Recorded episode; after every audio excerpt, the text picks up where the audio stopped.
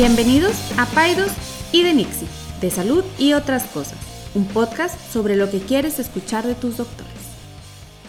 Buenos días, César, ¿cómo estás? Enrique, buenos días, ¿bien y tú? Un miércoles nuevo ya esta semana, híjole, bueno, pues ya empezamos clases, sé que tú te, se te carga más la chamba por la cuestión de la, de la escuela, que es nuestra como cuarta, quinta chamba que hacemos, este, Sí. se nos pone duro, pero, pero bueno, ¿cómo has estado? ¿Cómo pasaste el Bien, semana? gracias a Dios. Bien, bien, todo bien. Este, pues ya ahí este, se nos empiezan a acabar las actividades que le ponemos a los, a los, a los niños, a los hijos en la casa. Porque por cierto vi que metiste a la pobre de tu bebé a una caja. Sabes que eso es peligroso, ¿verdad? No, hombre, es una caja de cartón ahí, se metió ya sola. La verdad vi. es que, oye, gastas dinerales en juguetes y la caja de Amazon tres días les dura de juguete, qué barbaridad. Claro que sí, claro niños. que sí. Este, pero todo bien, todo bien, este, mm, y pues bueno, aquí en el verano peligroso, a ver cómo nos va, este, mm, eh, hay muchos nacimientos, programados, no programados, y pues bueno, aquí andamos.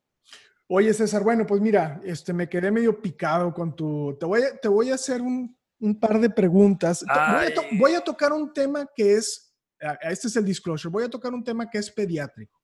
Entonces, y me puse a leer un poquito y sé que te va a gustar.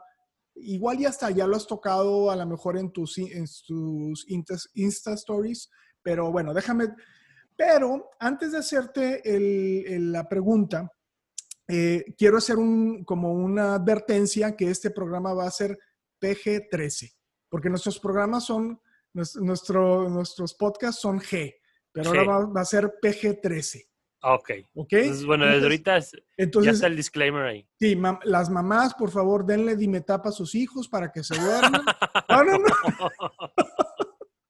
Y No. no, pueden estar escuchando este podcast porque es para adolescentes y adultos, ¿ok? Horario. Bien. Qué bueno que lo mencionas porque muchas mamás nos escuchan o pacientes nos escuchan eh, manejando o así. Bueno, bueno. a lo mejor un lactante no va a entender, pero Sí, sí, adolescentes y adultos. adolescentes y adultos. Y bueno, te voy a hacer, te voy a confrontar con una ley. Ay, No- no es una hipótesis, es una ley. Y luego Una te ley. voy a preguntar a ver si puedes distinguir eh, entre estos dos tipos de personas.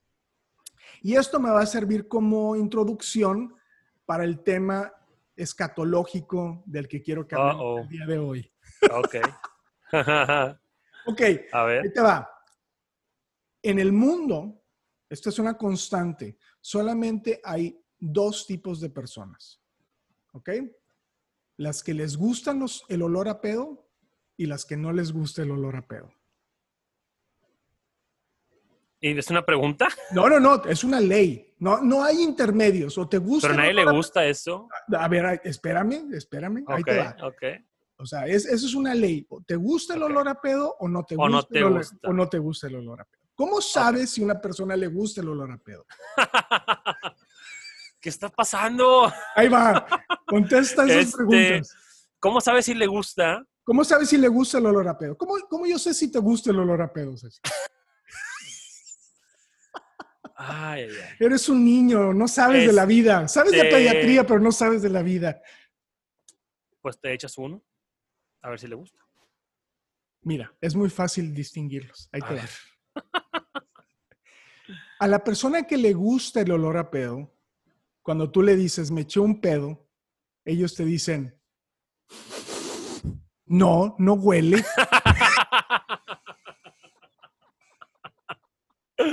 A esa persona le gusta el olor a pedo.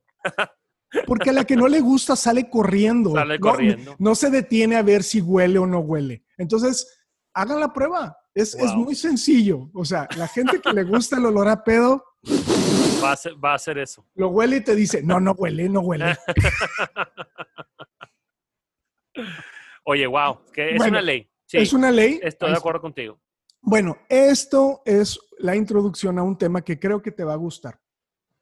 La pregunta que yo te haría es, ¿por qué los niños, sobre todo niños como, niños como Benji, de la edad de Benji.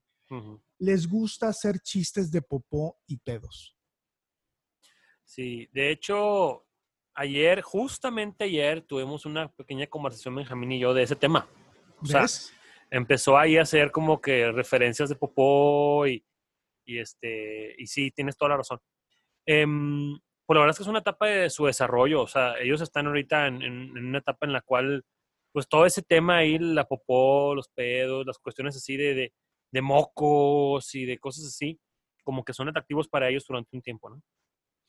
Bueno, mira, esto me salió, me gustó el tema porque yo de las pocas cosas que leo así relativamente diario es el New York Times y tienen algunos editoriales muy padres que los recomiendo y hay uno que te se lo traen, llama... Te lo traen desde allá, en avión. Me, no, no, no, lo las veo mañanas. en las mañanas. eh, y, y, bueno, no, no digo, no, no, es por ser no, pero está muy padre el, el, sí, el, sí. el, el periódico y entonces, ellos hablaban de, de, este tema y le eché una leída y se me hizo algunos, algunas partes importantes. Eh, dice que los niños aprenden el significado de las palabras y después entienden el poder de las palabras. El control de las funciones corporales tiene una intensidad especial para los chiquitos. Entonces, hay dos razones eh, por las cuales a los niños les gusta esto. ¿no? La primera es quizá la más obvia, que es una manera de que cuando los chiquitos ven que nosotros nos enojamos o nos reímos, ¿no? ¿Cuántas veces los niños hacen chistes y, y tú sabes que los tienes que corregir, pero luego, pero sí. él ve que te está riendo? Sí, sí, sí, te la aguanta la risa hasta... Aguanta. Entonces sí. es, un, es una manera de ellos de llamar la atención. Y la otra cosa es que, y eso me hizo mucho sentido, que los niños entre 3 y 6 años, el tener un accidente, eh, o sea, el que ellos puedan tener un, un, accidente, vaya, que se hagan pipí o popó, es una de las cosas que más les genera estrés. Entonces, es una, el humor o, o, o, el hablar de estos temas es un, un poquito por, como para bajarle un poco la intensidad sí. a, a, a, esto, ¿no? Entonces, el, el, humor les permite como tener un poco de control de esto que les está generando un poco de estrés. Ahora, nosotros tenemos que enseñarles a nuestros hijos, yo ya no me acuerdo mucho, pues seguramente Carla lo hizo con los míos, uh -huh. pero enseñarles a los niños a, a, a, no ser imprudentes y no decir estas palabras. Sí, que hay momentos y hay lugares en los que podemos hacer ese tipo de chistes y de, y de humor, ¿no? Ok, entonces la, la, segunda pregunta es, ¿cómo le, harían, ¿cómo le podrían hacer las mamás si tienes un niño que está haciendo este, escatológico y está diciendo chistes de popó y pipí en la iglesia. Bueno, ya nadie va a la iglesia, pero este, en bueno, lugares inapropiados. Te voy, te voy a compartir algo bien rápido. Estábamos un día en la iglesia, nosotros somos cristianos y estábamos en, en, en ese, en ese servicio, estaba viendo bautizos. Tú sabes que los cristianos nos, nos, bautizan ya que somos adultos, ya que tomamos la decisión propia, ¿no? Uh -huh. Y, y Benjamín quiere ir al baño. Esto fue, tenía como unos tres años y lo llevamos al baño y cuando el baño está en otro piso, regresa y cuando regresa justamente está el pastor uh, bautizando a la gente, sumergiéndolos ahí en la pileta de agua. Está todo muy, mucho silencio y Benjamín grita, mamá, hice, ya hice popó, así, en, en, en, entró, hace cuenta que sí como de caricatura, así, uh -huh. abrió la puerta, así, la puerta se estrelló así contra la pared y, y grita, ¿no? Y todo el mundo pues se rió, pero pues nos queremos aguantar la risa porque no era el momento, ¿verdad? Para eso, ¿verdad? pero bueno, eh, lo primero que, que, que, que, que nos valdría la pena no hacer es, es decirles que no bloquearlos. O sea, no, no, no, cochino, hueco cochino, no lo hagas. No seas cochino, de eso no se habla. Porque lo, lo, que, lo que se genera es más morbo, más interés por, por hacer ese tipo de comentarios en esos lugares y pues más lo van a hacer, ¿no? Yo creo que niños de esta edad entienden muy bien, o sea, qué está permitido y qué no está permitido. Y entienden muy bien también que ahorita no es el momento, ¿verdad? Es que en la mesa tratamos de no hacerlo. ¿Por qué? Porque estamos comiendo y eso a algunas personas pudiera darle algo, algo de asco y ya no van a querer comer. O sabes qué, a tus abuelitos esos comentarios no les gustan. A ellos no les gusta mucho hablar de eso. Entonces, cuando estamos con tus abuelitos, vamos a tratar de no hacer eso, ¿verdad? Y a lo mejor ya en la casa, en un ambiente que estamos jugando, así, bueno, podemos hacer esos comentarios de repente. Todo obviamente en la medida de hasta donde los papás se sientan cómodos. Pero creo que, que el, el, el, el, ser permisivo hasta cierto, hasta cierto punto en algunos momentos creo que es la mejor estrategia, ¿no? Sí, fíjate que lo mencionas tal cual como viene aquí en el artículo. Dice ser asertivo y claro y sobre todo tranquilo. Eh, y decirle así, mira, yo sé, algo al efecto de yo sé que tú piensas que eso es chistoso, pero no debemos de hablar de este tema en la mesa.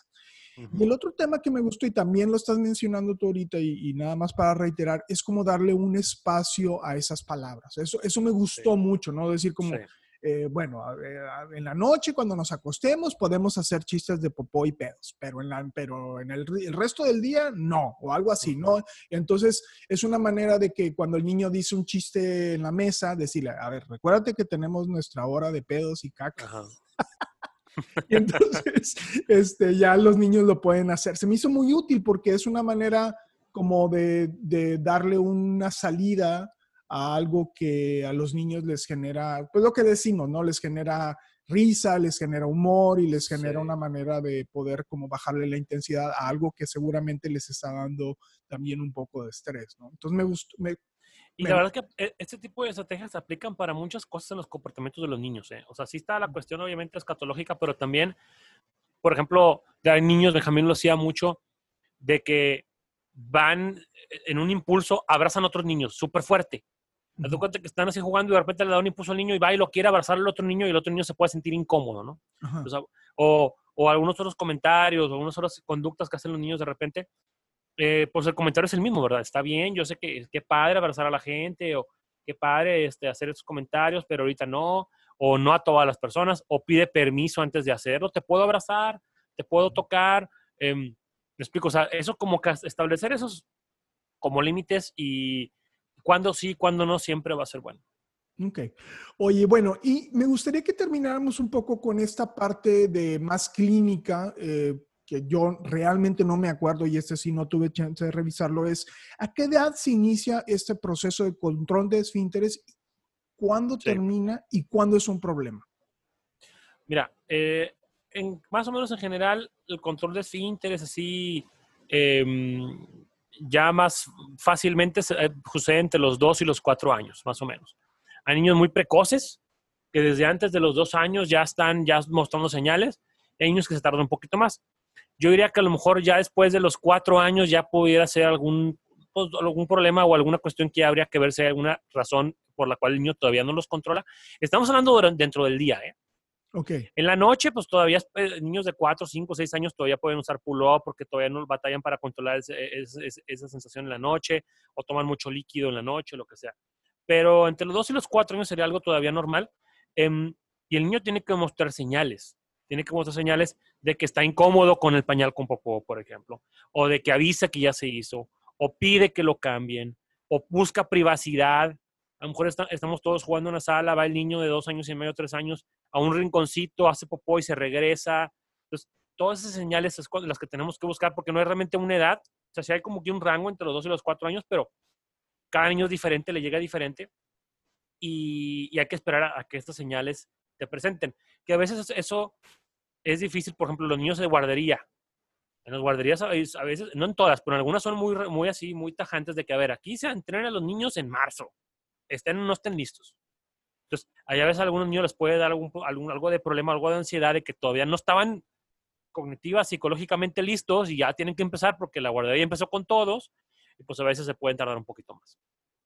Ok, oye, y bueno, ¿y cuándo, es un problema? ¿A partir de que, bueno, a partir de, de los cuatro años, yo diría, seguramente ya es un problema en el cual hay que ver, oye, a lo mejor ese niño, este, eh, su dieta no le ayuda a controlar sus esfínteres, o tiene una cuestión ya emocional relacionada, eh, toma demasiado líquido, no sé, o sea, habría que investigar cuál es el que está pasando, pero ya después de los cuatro años yo te diría que ya es algo que ya no sería eh, normal si el niño con un entrenamiento no lo puede hacer.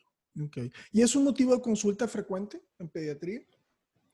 No, no tanto. O sea, sí pasa, pero no tanto. El niño que se, que se tarda, no tanto, pero sí, sí pasa de repente. Es más como motivo de consulta en los niños que ya controlaban no hacerse pipí en las noches y lo comienzan a hacer otra vez. Ok. Eso sí es frecuente. Pero que ya tengan cuatro años y todavía no nos puedan entrenar es raro, la verdad. Ok, ok. ¿Está asociado a esta cuestión de déficit de atención, hiperactividad, cuando... No, la verdad es que no, yo no he visto ninguna relación, no he leído ninguna relación entre, entre, entre el déficit de atención. Lo que sí está relacionado es con problemas emocionales, cambios, por ejemplo. Oye, mudanzas, cambios de maestra, divorcio, separaciones, muertes de un familiar, todas esas, cuestiones emocionales fuertes sí están relacionados con, con cambios en el patrón de, de, su, de su control esfínteres o de su desde que ya no mojaban la, no, la cama, etcétera. Eso sí es muy frecuente que suceda con cuestiones emocionales trascendentales. Y a veces para los papás puede ser algo irrelevante, o sea, ni cuenta, nos habíamos dado cuenta que todo el factor desencadenante fue porque lo cambiaron de, se cambió de maestra y nosotros ni en cuenta sabíamos, pensábamos que era eso. O el factor desencadenante fue que de repente hay un niño en la escuela que lo molesta o que le dice cosas, que le llama por nombres y de repente empieza a haber un desajuste en la cuestión emocional y en la cuestión de ir al baño. Entonces a veces eh, los papás no, no lo tienen en el radar, vienen con el pediatra, hacemos este tipo de preguntas y, sale ahí él, ¿sabes qué? Sí es cierto. Hay un niño que lo molesta y, y ahora que me, nos ponemos a pensar, si cuadra el timing o si cuadra el timing de que me separé con mi esposo. Pues a veces no, no lo traíamos como que una posible razón y se acaba siendo la razón principal. Y se controla un poquito ese tema y los niños mejoran. Ok, ok, ok, ok. Oye, bueno, pues sé que, sé que andas este, apuradón porque tienes una paciente ahí en trabajo de parto ya casi a punto de parir. bueno, tendremos un, este podcast un poco más pequeñito, pero eh, se me hizo interesante y bueno, ya demostré que te, te hace falta vivir, te hace falta ver... ¿A qué le, qué le, gusta a la gente y qué no le gusta? ¿Qué le gusta a la gente? Entonces ya te vas con algo de conocimiento nuevo. Pues ¿eh? ahorita a ver aquí. Y hagan la, ah, yo digo, hagan la prueba, hagan la prueba con sus parejas, así, tírense un buen pedo y luego... y si les dice, no, no huele, ese le gusta el pedo. No, me estás tremendo. A ver, qué, a, ver con qué salgo yo la próxima, la próxima episodio, vas a ver. Hoy, este, pero bueno, la verdad es que es un tema muy interesante que igual después podemos retomar toda esta cuestión de, de los niños y, el tema de la popó, la pipí. Y también viene después un tema ya más grande de los genitales y de, y, de, de, mostrarlos a veces, de flashar así, de la media, media piñata, bajarse los calzones. Y, o sea, y también tiene, tiene mucho que ver con el tabú que le damos nosotros. Claro. No llamarle las cosas por su nombre, pues el niño se confunde, a ver, se llama pirrino, se llama pipí, o se llama pene, o se llama pilinga, o cómo se llama. ¿Explico? Eh, tiene mucho que ver con el, el, tabú que le damos. No, mijito, no, no hagas eso, este, y no hablemos de eso. Y, entonces, entre más tabú le damos y, pues el niño más chistoso se le hace porque nos saca una reacción de espanto, de susto, de impresión, y, y pues bueno, tiene mucho que ver con cómo nos comportamos alrededor de ellos. Ya después podemos hablar de eso en un episodio, fíjate que es interesante. Este, mm, es, esa parte de que, eso sí lo he escuchado, de niños que, que son flashers en las fiestas. Sí, sí, sí, es, muy común y no, y no tiene nada que ver con malicia de niño ni nada. Simplemente se le hace chistoso la reacción que le sacan los papás de los familiares. Y pues por eso lo repite, ¿verdad? Porque nos saca un, una reacción así chistosa y pues el niño le da risa, ¿no? Ya me imagino los papás dicen, no, pues ya, es un, es un depravado es un sexual. Depravado sexual. Sí, y sí vienen con esas inquietudes de que, oye, es que todo el día se agarra y todo el día se está, y la verdad es que es algo normal y no tiene nada que ver con un deseo sexual. Pero bueno, lo platicamos la próxima. Está bueno, César. Bueno, sé que pues, les pues, agradecemos. que tengas un muy buen eh, fin de semana. Es un, es un podcast cortito y este y espero tu comeback en, en la, en la próxima vez que nos veamos. Sí, ahí fue algo cortito, ya me voy ahorita corriendo al parto, pero bueno, estamos en comunicación. Si tienen un comentario, mándenlos a nuestras redes sociales, arroba DR es y arroba pediatra bajo César Lucio. Nos vemos la próxima con, ya otra dinámica ahí parecida. A lo mejor ya veremos si hay un invitado o no. Dime. Oye, y la otra cosa es decir, pues la verdad es que sí ha estado como aumentando el número de gente que nos escucha y eso. Sí, muchas gracias. Y, y, bueno, pues si, si se les hace un contenido de valor, pues que lo recomienden, ¿no? Y, y, este, que, nos, que nos digan si quieren que hablemos de algo en particular. Eh, lo hacemos con, de veras, con mucho cariño y con mucha honestidad, ¿no? Tratamos de, que sea algo divertido y de valor para la gente que, se toma el tiempo de, Sí, muchas gracias, porque la verdad es que sabemos que toma tiempo escucharnos. Este, hay muchas opciones ahí en el mundo de los podcasts y las agradecemos que nos escuchen. Nosotros lo hacemos con mucho cariño y sin ningún interés más que informar y entretener también. Este, y pues bueno, Enrique, nos vemos la próxima semana. César, un abrazo, que todo salga bien. Gracias. bye. bye. Ninguna opinión o consejo de nuestros anfitriones o invitados sustituye la valoración médica o representa a nuestra institución universitaria de salud. Declaramos que no tenemos conflictos de interés. Hasta la próxima.